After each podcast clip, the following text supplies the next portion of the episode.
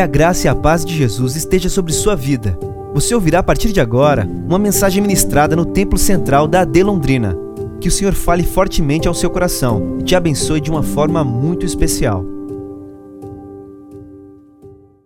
No capítulo 2 e no versículo 10.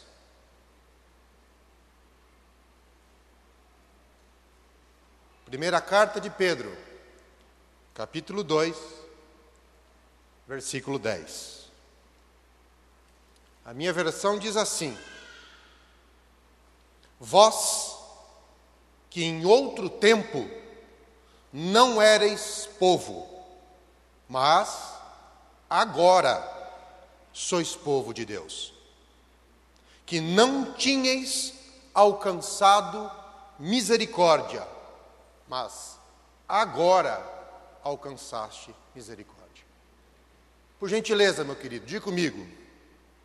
Nós não éramos, mas agora somos. Pai, obrigado pela tua graça, pela tua palavra, obrigado por este lugar consagrado a ti, onde nos reunimos como teu povo. Não éramos o teu povo, mas agora, pela cruz de Cristo, somos o teu povo. Obrigado por nos reunirmos aqui Obrigado pelo privilégio de louvarmos o teu nome. E obrigado porque sabemos que podemos e ouviremos a tua voz. Sê conosco, ó Pai. Continua falando aos nossos corações. Em nome de Jesus nós pedimos. Amém. Queridos, eu já tive a oportunidade de ministrar a vocês sobre a primeira carta de Pedro, o capítulo 2 e o versículo 9. Se não me falha a memória, nos últimos 12 meses, eu trouxe três ministrações. Se alguém tiver curiosidade, deve estar nos arquivos de pregações da igreja. Falei sobre o versículo 9. Versículo 9. E o versículo 9, Pedro está respondendo para nós uma questão importante diante das perseguições, das aflições e das lutas pelos quais os primeiros cristãos passavam na sua época. Já havia o início de uma perseguição não a nível imperial, mas a nível regional. Nero já perseguiu os cristãos em Roma, e em cada localidade onde os cristãos estavam se instalados, a comunidade local ou os governos locais já tinham perseguição. Muitos sendo mortos, desterrados, perdiam suas posses, e diante desse sofrimento pelos quais os cristãos passavam, Pedro nos traz uma mensagem de esperança, mesmo diante do sofrimento. E diante disso, no versículo 9, ele evoca uma realidade para os cristãos. Ele evoca a forma como nós cristãos devemos enfrentar a realidade de um mundo hostil onde vivemos. E ele diz assim: a nossa identidade em Cristo, no versículo 9, se você puder colocar no telão, eu já falei sobre isso, estou trazendo como título de memorização ou para introdução do que nós falaremos nessa manhã. Ele nos diz: Vós sois então, a primeira mensagem que Pedro nos diz da forma como enfrentamos as tribulações da vida é a consciência. É o despertar da consciência em quem nós somos em Cristo. E ele diz: vocês são a geração eleita, vocês são o sacerdócio real, vocês são a nação santa, vocês são o povo adquirido. Ele diz o verbo no presente, não como uma expectativa no futuro, não como algo a ser conquistado, mas algo já revelado através da cruz de Cristo, através da obra de Cristo. Não basta só isso. Nós enfrentamos as dificuldades da vida com a consciência de quem nós somos, mas também com a consciência de qual é o nosso propósito aqui. E ele continua dizendo: vocês são para quê? O versículo 9 diz: para que anunciemos as virtudes. Este é o meu, este é o seu propósito. É com esta consciência que cada cristão deve levantar pela manhã, ao perceber que está vivo, de graças a Deus, estou vivo. Para que estou vivo? Estou vivo para anunciar as virtudes daquele que me chamou. Esse é o nosso propósito seja no seu estudo, no seu trabalho, nos seus afazeres, na casa que você cuida, na sua empresa, seja lá qual esfera da vivência você esteja. Você só tem um propósito nessa vida. O nosso propósito é anunciar as virtudes daquele que nos chamou. O que significa isso? Através da nossa vida, através da nossa vivência, demonstrar, explicitar, evidenciar o caráter do nosso Pai. Nós estamos falando disso, de bondade, de santidade, de misericórdia, de amor, justiça, fidelidade. Tudo que foi cantado aqui nesta manhã é através de mim, através de você, por meio da capacitação do Espírito Santo, que nós somos chamados a anunciar identidade e propósito. Mas também ele fala de responsabilidade. Ele fala que nós somos chamados das trevas para a luz. Nós somos retirados, como Paulo fala lá em Colossenses capítulo 1. Nós fomos transplantados. É uma linguagem como uma linguagem agrícola. Nós somos transplantados do império das trevas de um solo infrutífero, de um deserto existencial, desse império, nós somos trazidos e plantados no reino do Filho do seu amor. E aqui envolve uma responsabilidade.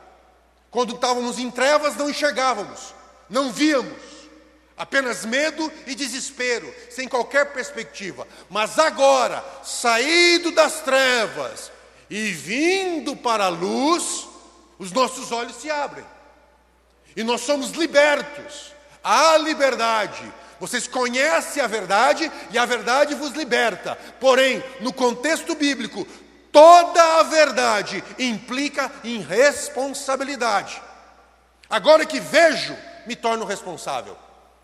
Agora que estou sob a luz, posso ver e tenho que tomar uma atitude em relação àquilo que vejo. Não posso alegar desconhecimento. Não posso alegar, não sabia. Não posso alegar, não via. Sair das trevas e vir para a luz implica em responsabilidade. Perante Deus, nós vemos Deus, a sua glória, a sua misericórdia, mas perante o meu semelhante também. Agora eu vejo e não posso mais virar as costas. Agora eu vejo a sua necessidade e eu não posso mais simplesmente fazer como o sacerdote levita, passar de largo. Agora que eu fui liberto, que eu posso ver você, eu tenho responsabilidades para com você e você para comigo. De estender a mão, de ajudar, de acompanhar, de estender o ombro no momento do sofrimento, de oferecer aquilo que Deus deu a nós, compartilharmos com o nosso semelhante. Se nós vermos a injustiça, agora nós somos responsáveis para lutar contra a injustiça e batalhar pela justiça, pelo bem, pelo correto e pela verdade. É a responsabilidade. Identidade, propósito e responsabilidade. Isso é um privilégio que nós cristãos temos. Poder ver, o enxergar, o desfrutar a verdade, o ver a história como um todo, desde a queda, desde a criação, da queda, a redenção e a consumação de todas as coisas. É isso que a palavra de Deus nos diz. Mas então, ele nos traz uma exortação. Pedro não para o seu raciocínio por aí. Ele continua no versículo 10, que nós acabamos de ler. Ele diz assim: Não erais povo, vocês não eram povo, mas agora são povo. Vocês não tinham alcançado misericórdia e a palavra misericórdia aqui, Pedro se refere, Pedro era um judeu, escrevia em grego, mas pensavam como judeu. Ele se reflete a palavra misericórdia lá no Antigo Testamento, que em hebraico é recede. E misericórdia não é apenas dó. Misericórdia não se restringe a ter compaixão, não se restringe. Misericórdia é ligado à palavra recede, que significa o mais forte vir e fazer uma aliança com o mais fraco aquele assumir um compromisso com alguém que não tem nada em troca a oferecer. É aguentar as desvantagens, o ônus de você fazer uma aliança com quem é errado, rebelde, maturo, com quem ainda não consegue ver claramente, quem é fraco, quem é volúvel, a misericórdia diz isso. Vocês não tinham esse pacto de Deus para com vocês, mas agora Deus assumiu esse compromisso de misericórdia com vocês. E aqui, Entendo que Pedro não está simplesmente sendo repetitivo. Tá bom, Pedro. Nós já entendemos que nós somos geração eleita, sacerdócio real. Nós já entendemos, não precisa repetir tanto. E talvez Pedro nos diria: não estou repetindo a ideia principal. Eu estou trazendo uma advertência para vocês. Ele está fazendo uma exortação de dois grandes perigos que eu e você corremos em nossa caminhada cristã. E para isso, Pedro, ele evoca o Antigo Testamento. Para isso, ele vai lá para o livro do profeta Oséias e nos traz este versículo e faz uma analogia, uma aplicação à nossa realidade. O livro do profeta Oséias, o primeiro livro do que nós chamamos profetas menores, logo após Daniel na sua Bíblia, é uma história de amor dramática e cheia de emoção.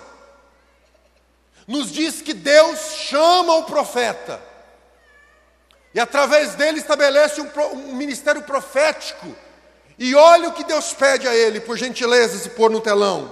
Oséias 1, 2.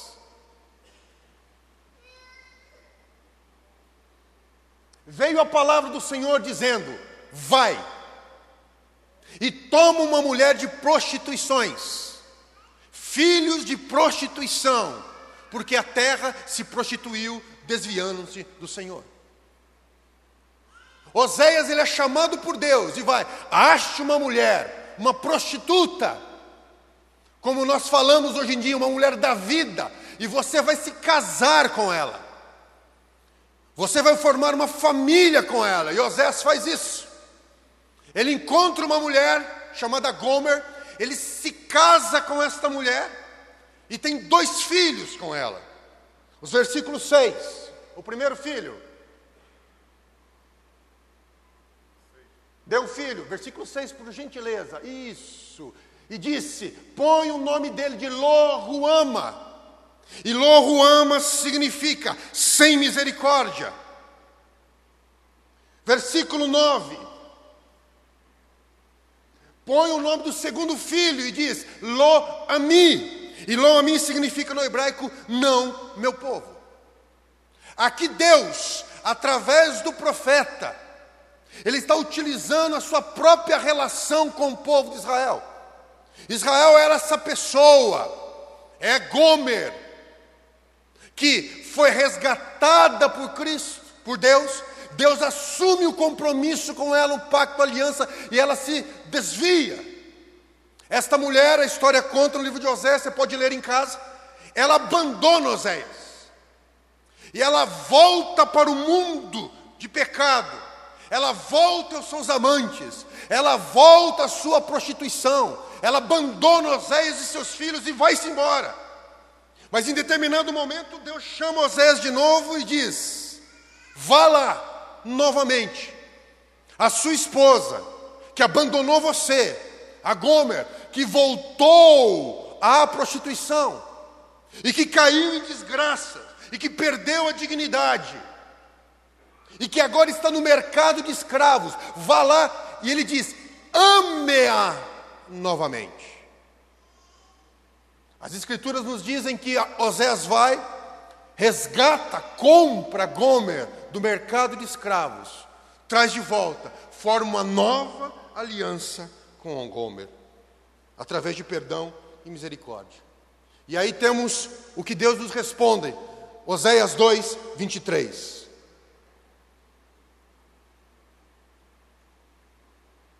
e semeá-la-ei para mim na terra, e compadecer-me-ei de Loruama, e a Loami direi: Tu és meu povo, e ele dirá: Tu és o meu Deus. É esta figura, é esta passagem que Pedro evoca no versículo 10 da primeira carta de Pedro. E aqui ele está nos falando, nos trazendo uma, uma advertência.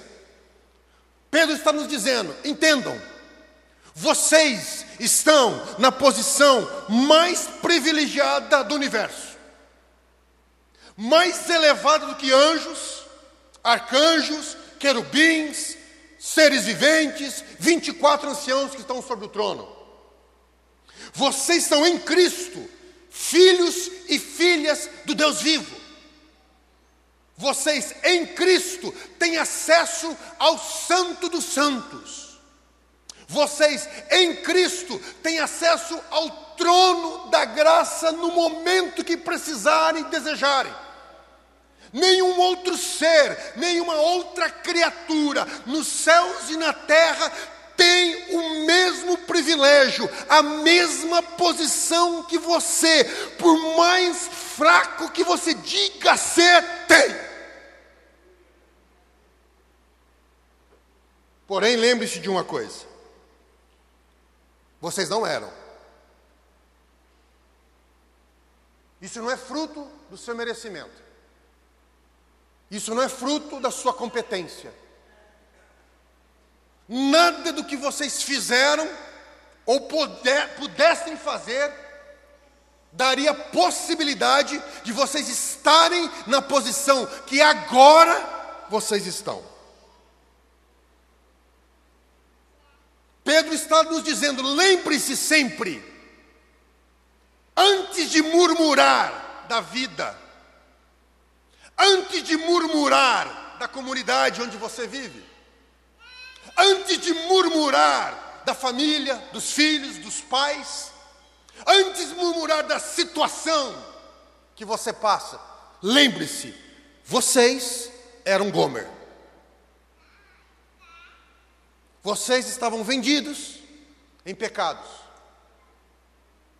Vocês estavam vivendo numa prostituição espiritual. Vocês estavam corrompidos, perdidos, sem dignidade, em miséria, escravos do mundo, escravos do pecado, sem esperança. Efésios 2:12, Paulo nos dá um retrato de quem nós éramos. Ele diz assim: que naquele tempo estáveis sem Cristo, separados da comunidade de Israel, estranhos à aliança da promessa, não tendo esperança e sem Deus no mundo. Este é o retrato meu, o retrato seu. Se as coisas seguissem o seu curso natural, nenhum de nós estaríamos aqui nesta manhã estaríamos ou mortos, ou em perdição eterna, ou vivendo uma vida miserável lá fora, sem Deus, sem esperança, sem perspectiva de futuro. Mas o próprio Paulo nos diz: mas Deus, sendo riquíssimo em misericórdia, riquíssimo em misericórdia, e pelo muito amor com que nos amou, estando nós ainda mortos, Ele nos ressuscitou e nos fez assentar em, Jesus, em Cristo Jesus nos lugares celestiais. E Paulo continua dizendo: tudo isso é pela graça. Pela graça sois salvos. Pela graça sois salvos, mediante a fé pela graça, nós somos resgatados do mercado de escravos e trazidos na presença do Rei, como filhos e filhas do Deus Altíssimo. É o que Pedro está dizendo. Esta era a nossa situação. E precisou haver um evento, precisou haver uma intervenção violenta de Deus, e essa intervenção chama-se cruz para que nós fôssemos tirados de lá e deixássemos o éramos pecadores, para agora sermos filhos de Deus, para deixarmos a nossa classificação de filhos da ira, para agora sermos herdeiros de Cristo. E ele diz isso. Ele fala, 1 Pedro 18 e 20: Sabendo que não foi com coisas corruptíveis, como prata e ouro, que fostes resgatados da vã maneira de viver, que por tradição recebeste de vossos pais, mas o, com o precioso sangue de Cristo, como um cordeiro imaculado e incontaminado. O preço foi caríssimo, a intervenção foi violenta A dor foi suprema.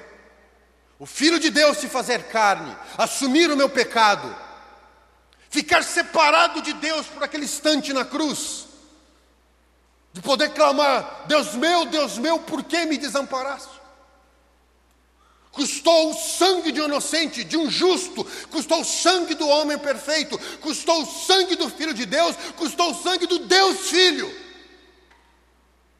para que eu e você hoje pudéssemos desfrutar desse momento que tanta gente hoje desvaloriza.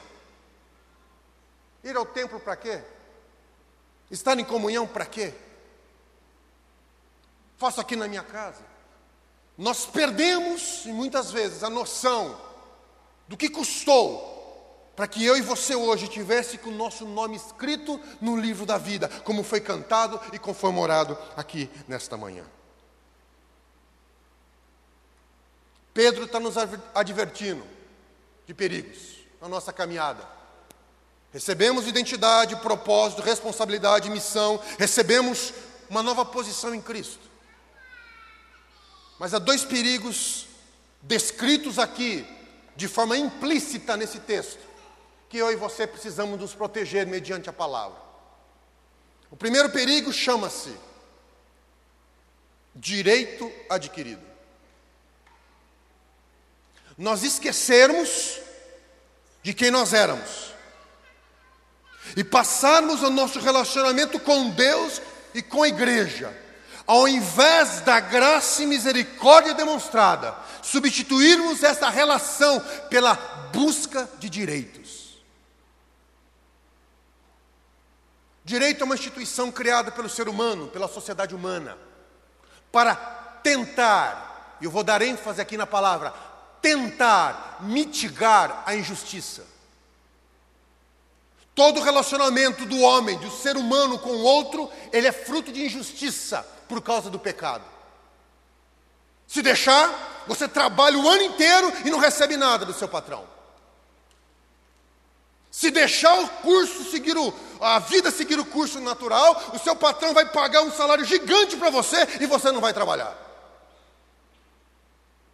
Então, para corrigir as injustiças, a sociedade humana criou um instituto chamado direito. E como funciona esse, esse, esse instituto? Eu cumpro uma série de deveres. E ao cumprir uma série de deveres, eu recebo certos direitos, eu adquiro certos direitos e posso evocar esse direito assim que eu quiser. Nós vivemos uma estrutura do direito. No sistema judiciário brasileiro há algo que se chama direito adquirido. Um grande exemplo todos nós sabemos. Você contribui mensalmente com a previdência para que determinado tempo, determinada idade, você pode ir lá e dizer: "Agora eu tenho o direito de me aposentar".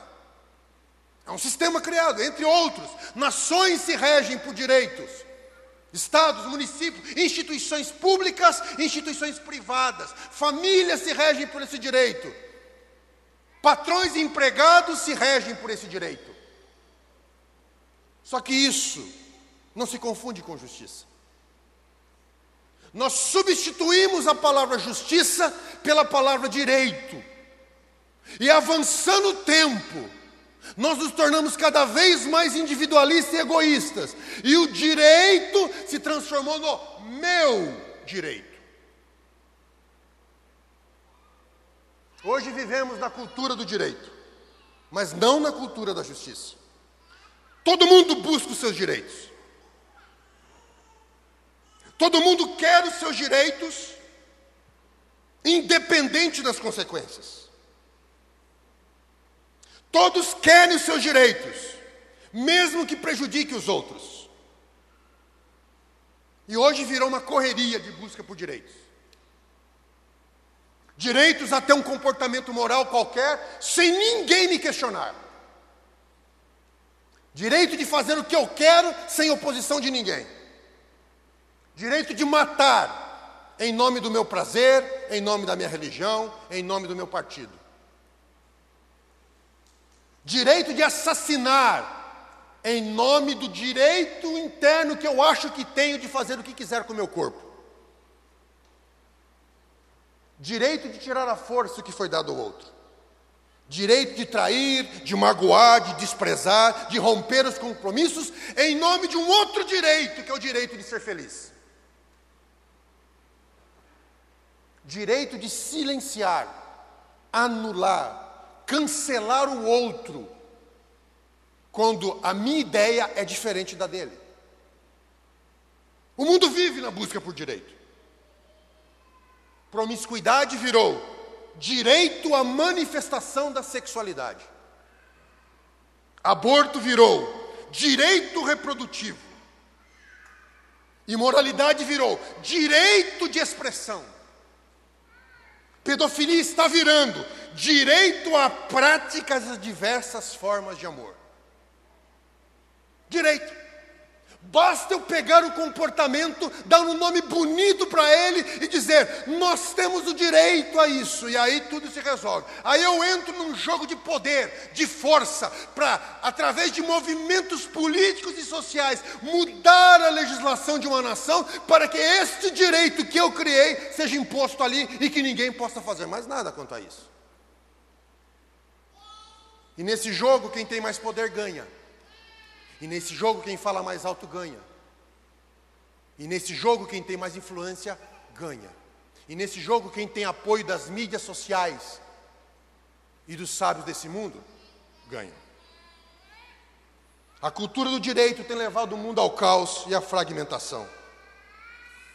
E o problema é quando o meu direito se choca com o seu. Você acha que nós temos o mesmo direito sobre a mesma coisa. E aí só um de nós pode ter aquilo. E aí vem os conflitos dentro de casa. Os maridos invocando seu direito como marido, as esposas invocando seu direito como esposa, filhos, etc. Todo mundo brigando pelos seus direitos. Cada um preso em si mesmo. Tiago nos fala no capítulo 4, 1 que as guerras e conflitos vêm justamente disso. Agora, o maior problema é quando nós pegamos essa cultura do direito e trazemos para dentro do reino de Deus. O problema é quando nós queremos nos relacionar com Deus, com a igreja, com o corpo de Cristo, mediante a cultura do direito. Vamos à igreja regularmente, damos o dízimo, contribuímos, lemos a Bíblia, cuidando do nosso comportamento moral. Fazemos orações, fazemos parte de algum ministério, vamos evangelizar, ajudamos o próximo, pregamos, cantamos, e nós, na nossa mente, nós criamos que porque eu estou fazendo tudo isso, eu tenho algum direito diante de Deus, eu tenho direito de exigir que Ele faça o que eu quero, eu tenho direito de exigir que Ele responda a minha oração da forma como eu quero, eu tenho direito que a igreja me reconheça, eu tenho direito que a igreja me dê oportunidade, eu tenho direito que a minha liderança me elogie, porque eu faço, que eu cumpri deveres, porque eu paguei o preço. E isso tem sido causa de frustração em muitas vidas, abandono da fé em muitas vidas frustradas com a sua igreja, frustradas com Deus, frustradas com a sua liderança, porque na sua mente ele se esqueceu que ele não era. Mas em determinado momento ele diz assim: Eu tenho direito e não estão respeitando o meu direito. Se é assim, sirvo Deus em casa mesmo. Se é assim, eu vou abrir uma igreja para mim, onde lá eu terei todos os direitos. Se é assim eu pulo para lá, para cá, eu quero achar uma comunidade que me dê direitos. A cultura do direito entra na nossa vida. Querem um exemplo, queridos? Um exemplo claro. Quantos de nós, no culto de celebração da Santa Ceia, quando se lê, examine-se o homem a si mesmo, o nosso entendimento é: bom, deixa eu ver o que eu fiz esse mês, se cumpri os meus deveres religiosos. Bem, se eu cumpri, então eu tenho o direito de estender a mão, pegar do pão e pegar do cálice.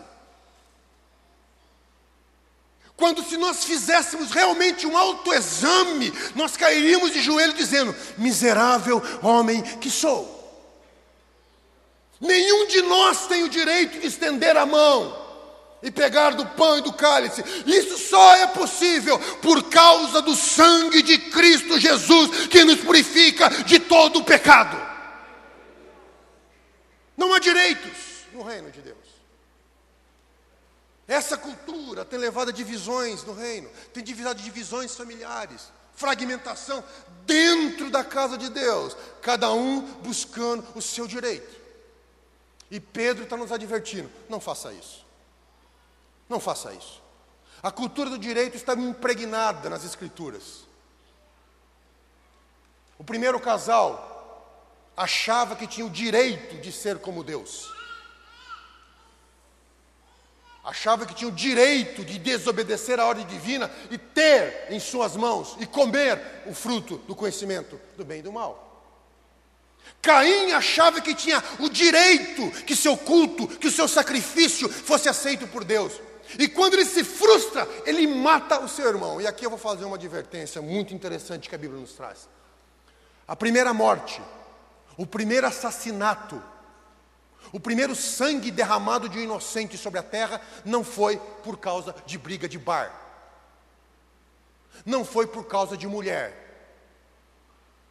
não foi por causa de dinheiro. O primeiro assassinato ocorreu por causa de um cultuante, um crente que se sentiu frustrado no seu direito. Vamos continuar. Esaú e Jacó, conflitos por causa do direito da primogenitura. Saul perseguia Davi, porque ele achava que tinha direito de estar no trono. E quem é esse camponês, cuidador de ovelhas, menino ruivo, que vai tomar o meu direito de estar sobre o trono? Jonas achava que tinha o direito de ver o juízo sobre Nínive, juízo divino sobre Nínive. Tiago e João achavam que tinham o direito de se assentar um à direita e outro à esquerda de Jesus. Os fariseus achavam que tinham o direito de serem considerados maiores que os outros homens, porque eles seguiam seus deveres, pagavam o dízimo, oravam, jejuavam, não eram como os demais homens. O filho pródigo, os dois filhos, Cada um achando o seu direito. Um direito de pegar a herança do pai e gastar como queria. O outro tinha, eu cumpri os meus deveres, agora eu estou revoltado, porque você está dando isso ao irmão mais novo que, que voltou. E quando nós vivemos a cultura do direito, o resultado é esse. Eu não consigo mais me alegrar com a sua alegria. Eu não consigo mais me alegrar vendo você vencer, prosperar, porque eu penso, não é certo, o que ele tem que eu não tenho, eu também tenho os mesmos direitos, porque ele está sendo abençoado e vai contar o testemunho e eu não. Cultura do direito, meu querido. E caminhando para o final. O segundo perigo, a arrogância. A arrogância quando nós esquecemos de quem nós éramos. Quando nós esquecemos do destino que cada um de nós estava consolidado. Quando nós esquecemos que vivíamos no pó, na miséria, na imoralidade. E agora, nessa posição de em Cristo, por algum motivo nessa caminhada, eu me começo a achar melhor que você. Eu me começo a achar mais digno que você. Ou se não melhor, talvez menos pior do que você. Nós esquecemos que é um privilégio estarmos aqui. Nós esquecemos que estamos aqui por graça e misericórdia. E nós começamos a adotar uma postura arrogante diante de Deus e diante do semelhante. Eu me começo a me comparar com você achar que a minha teologia é melhor, que a minha denominação é melhor, que o meu sistema é melhor, que a minha espiritualidade é melhor, que a minha devoção é melhor. E a soberba se manifesta de diversas formas. Quando eu não quero perdoar, é soberba. Quando eu não quero pedir perdão, é soberba. Quando eu não respeito os mais novos da nova geração, é soberba. Quando eu não me submeto à minha liderança, é soberba. Quando eu não respeito os mais velhos, é soberba. A soberba se manifesta de N formas. Quando eu sou, assumo uma postura de vítima, ninguém me quer, ninguém me ama, ninguém olha para mim, ninguém me reconhece, ninguém me dá oportunidade. Soberba. Em inúmeras formas ela se manifesta, mas em todas elas ela tem a mesma característica. Você só pensa em si mesmo. Soberba. E Pedro continua nos dizendo: vocês não eram. Ninguém tem direitos adquiridos ou adquirir no reino de Deus. Mas vocês foram salvos pelo amor pela graça e misericórdia de nosso Senhor Jesus Cristo. Queridos, pensem nesta manhã. Será que a sua tristeza, frustração, desânimo, não é justamente por causa desse, de um desses dois fatores, ou os dois juntos? Será que porque a sua tristeza esse desânimo de não querer fazer mais nada, chega domingo, não quero mais ir no culto, não vou mais, essa reclamação constante. Será que não é isso? Frustração porque você acha que um pseudo direito seu não foi contemplado? Ou a soberba de se achar melhor que o irmão está ao seu lado? Eu vi uma palavra muito triste durante alguns cursos que eu fiz, que separava entre aqueles sábios na palavra e aqueles que tinham uma leitura ingênua da palavra. Arrogância. Será que de repente o nosso descontentamento com a igreja, com liderança, com a situação atual, não é porque nós nos achamos melhor que os outros. Se fosse eu, a coisa seria diferente. Mas o Senhor está dizendo através de Pedro, queridos, nós não éramos povo, mas agora, por causa de Cristo, nós somos povo de Deus. Nós não tínhamos alcançado misericórdia, mas agora, por causa de Cristo, nós alcançamos misericórdia. Paulo fala que éramos estrangeiros e forasteiros, mas agora somos concidadão dos santos e pertencemos à família de Deus. Avalie. Avalie se o seu casamento, os problemas que vocês estão passando, não é por causa de briga de direitos, ou pela soberba de não pedir perdão, ou de perdoar. Perceba que talvez as suas falhas nos relacionamentos seja justamente por um coração soberbo. E a palavra de Deus diz o seguinte: Pedro mesmo fala: Deus abate os soberbos, mas dá graça aos humildes. Quando Israel foi confrontado por Deus, lá em Miqueias, da sua injustiça, da sua soberba, da sua arrogância, porque eles também achavam que tinha direitos por serem povo de Deus. E eles questionam Deus: com quem me apresentarei perante o Senhor? O que o Senhor quer de mim? Miqueias 6,6: O que tu queres de mim? Mais sacrifícios? Mais azeite? Querem que dê meu filho em sacrifício? O que o Senhor quer de mim? Versículo 7. O Senhor responde. Desculpe, versículo 8. O Senhor responde ao povo: você sabe o que o Senhor quer de você. O Senhor pede de ti, senão, que pratiques a justiça. Percebam, não é exija o seu direito, é pratique a justiça. Ames a beneficência e andes humildemente diante do seu Deus. O salmista pergunta: O que darei ao meu Senhor pelos benefícios que me tem feito? E o Senhor está te respondendo. Pratique a justiça com seu semelhante. Ame fazer o bem. E ande humildemente diante de Deus. Sabendo que nós estamos aqui agora, pela misericórdia, pela graça, pela bondade, pelo amor, pela compaixão de um Deus que moveu céus e terra para que hoje nós fôssemos chamados filhos dele. Fiquemos em pé em nome de Jesus.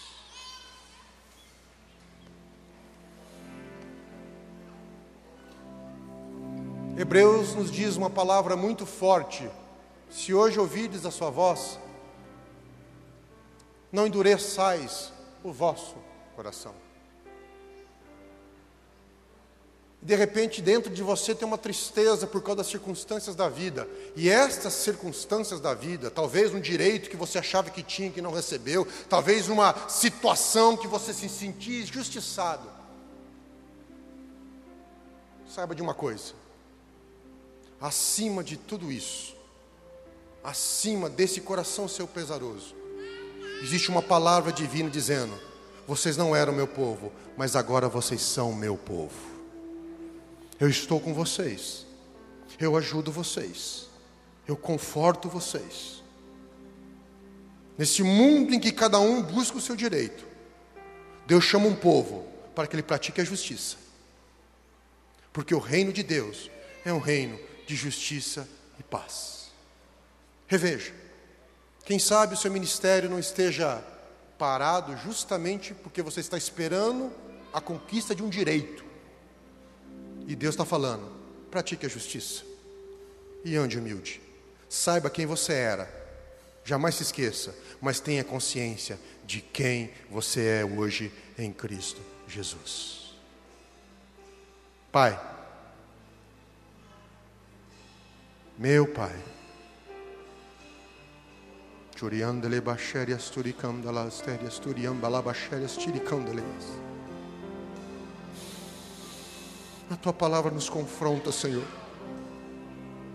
Quantas tristezas, quantas mágoas, quantos corações partidos, quantos conflitos, quantas guerras, quantas inimizades, quantas amizades de anos desfeitas por uma busca por direitos ou pela soberba do nosso coração, Senhor quantas confusões nós entramos, quanto isolados nós estamos, Senhor, sem mais prazer em vir à tua casa, sem mais prazer na comunhão, sem mais prazer na adoração, porque achamos que um determinado direito nosso foi violado, Senhor.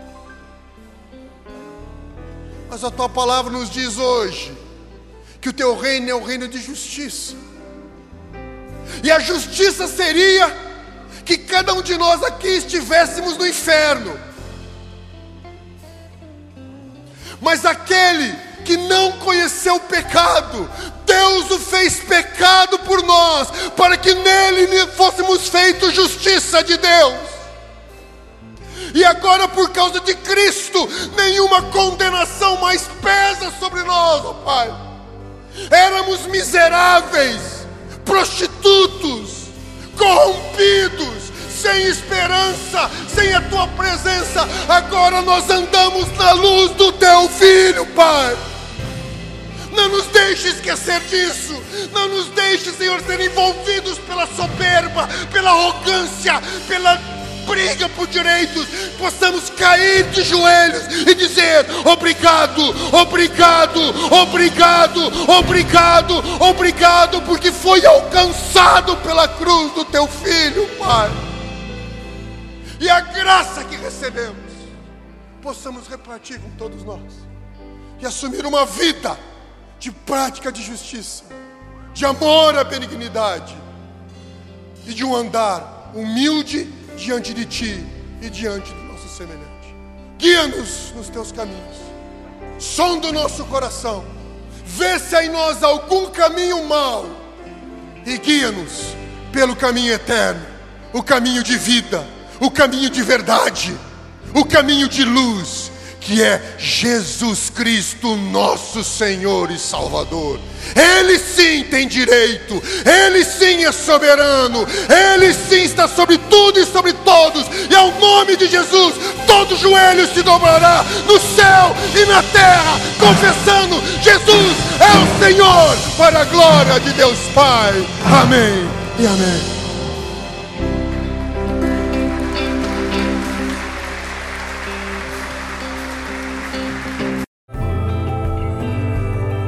Essa foi uma mensagem ministrada no Templo Central da AD Londrina. Acesse nossas redes sociais no Facebook, Instagram e YouTube e fique por dentro de tudo o que está acontecendo.